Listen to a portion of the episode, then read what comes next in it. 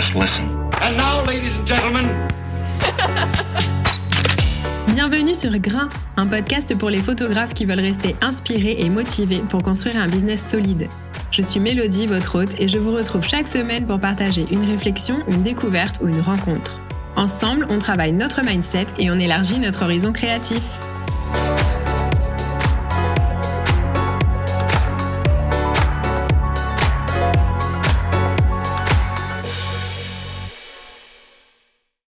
Hello à toutes et à tous et bienvenue dans cet épisode numéro 2 dans lequel on va parler de la niche. Est-ce qu'il faut absolument se nicher dans un domaine particulier quand on est photographe? C'est sûrement la question que je reçois le plus souvent sur Instagram et même ailleurs, comment j'ai réussi à travailler dans différents domaines en même temps et à construire une unicité dans mon travail. Je voulais vraiment faire un épisode sur ce sujet parce que je sens que c'est une vraie barrière pour beaucoup de photographes autour de moi. Parce que dans nos métiers, il y a énormément de domaines à explorer. On a le portrait, le mariage, la photo culinaire, euh, le branding, la mode, euh, je sais pas moi, la photo animalière, enfin bref, il y en a plein. Et à un certain point, on nous laisse forcément penser qu'on est obligé de choisir. Parce que c'est vrai qu'en France, on a quand même beaucoup cette culture de l'expert et les clients veulent le photographe de mariage ou le photographe de mode, le photographe culinaire. Et ça se comprend un peu parce que la photo, c'est souvent un budget conséquent pour nos clients. Et du coup, ils n'ont pas envie de se tromper quand ils choisissent un prestataire, c'est normal. Et du coup, le photographe complètement dédié à un seul domaine, c'est un peu un choix de sécurité. Du coup, quand je me suis lancée à mon compte, je pense que le premier conseil qu'on m'a donné, ça a été de me nicher, donc de me spécialiser dans un domaine. Mais quand je me suis lancée à mon compte, je faisais déjà de la photo, euh, je faisais déjà du mariage et de la photo culinaire. Donc du coup, impossible pour moi de choisir. Et en plus, j'avais passé 10 ans de ma vie professionnelle à passer d'un métier à l'autre, à vouloir toucher à tout, à engranger plein de compétences variées parce qu'en fait, ça me gardait stimulée. Donc du coup, j'allais pas quitter le salariat pour aller m'enfermer dans un domaine unique qui allait m'ennuyer au bout de 5 minutes, je le savais très bien. Et du coup, j'ai décidé que tant pis, j'allais travailler dans tous les domaines qui m'attiraient et je me suis dit, eh ben, advienne que pourra, euh, on verra bien.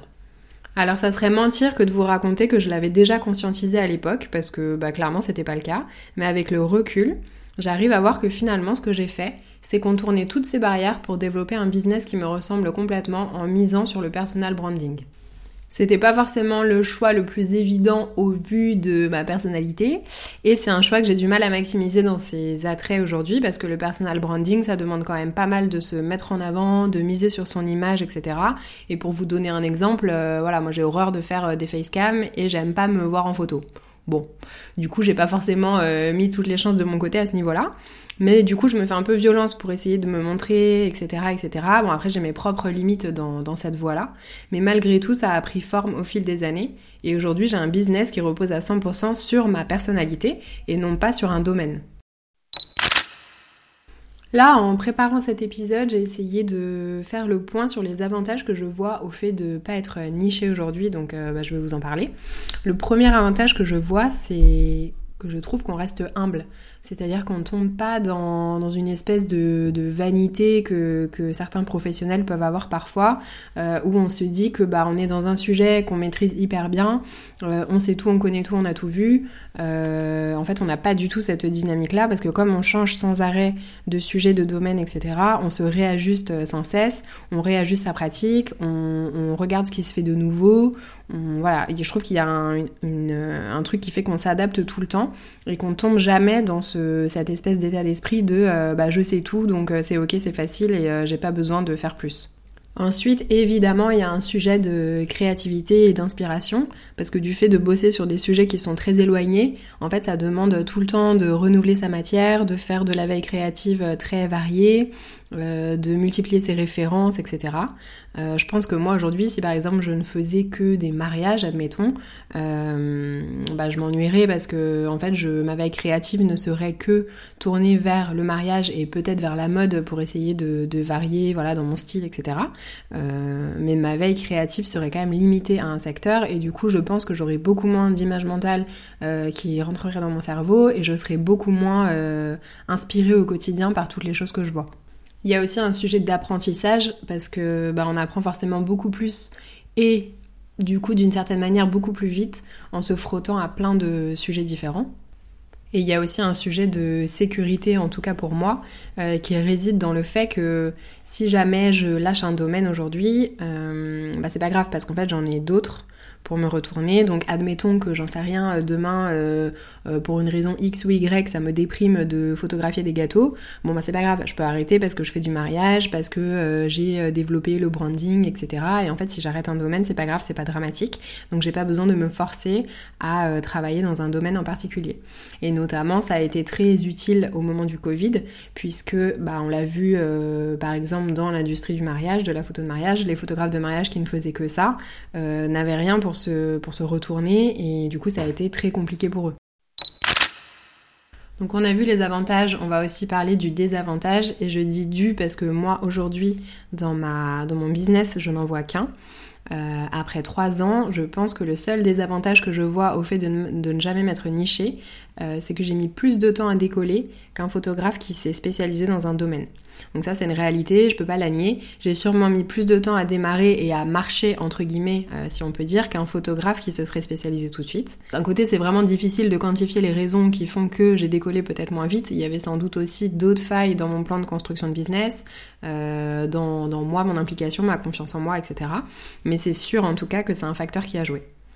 Après, c'est pas parce qu'on décolle moins vite qu'on décolle jamais. Je pense que j'en suis la preuve. Et honnêtement, si je devais revenir en arrière trois ans avant et décoller beaucoup plus vite, mais avec un business qui est niché dans un seul domaine et qui du coup me prive en quelque sorte de la richesse euh, créative et de la multiplicité que j'ai aujourd'hui, c'est sûr et certain que je choisirais d'emprunter la même voie, de prendre plus de temps à décoller, mais de construire quand même cette multiplicité. Je vais revenir aussi sur une question qu'on me pose beaucoup quand on me contacte euh, sur Instagram ou ailleurs pour me parler de, niche.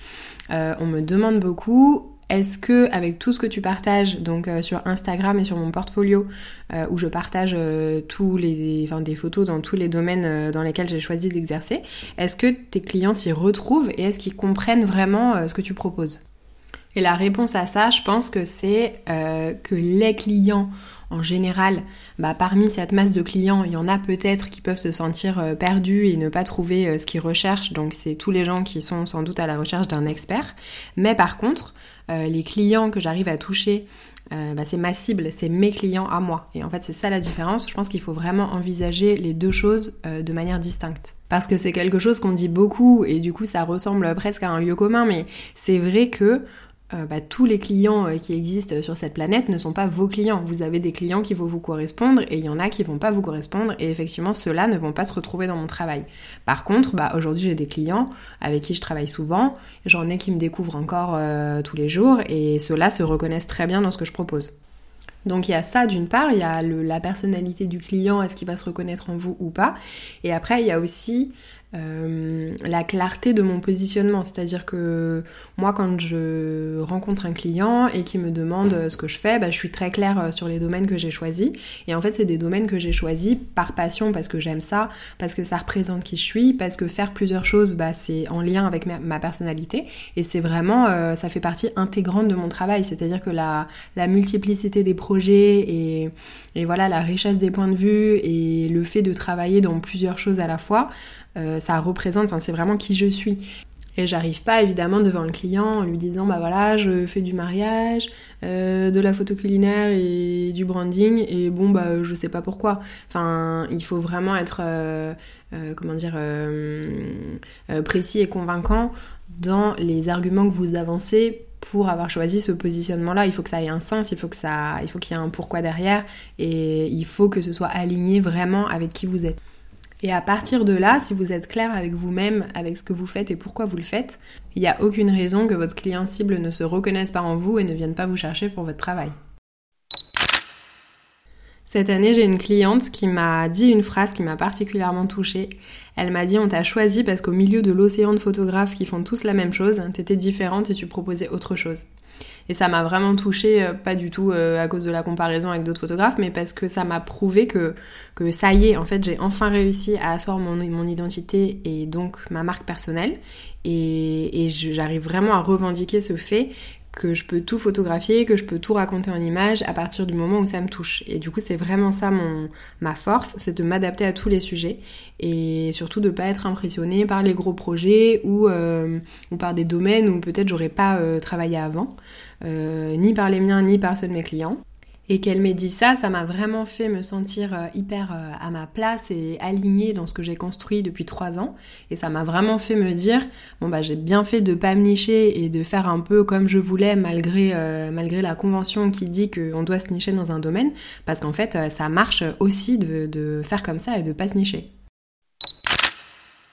Voilà pour ce petit épisode sur le fait de se nicher. J'espère que c'était intéressant, que c'était éclairant et surtout que ça vous a convaincu que vous faites bien ce que vous voulez du moment que ça fait sens pour vous.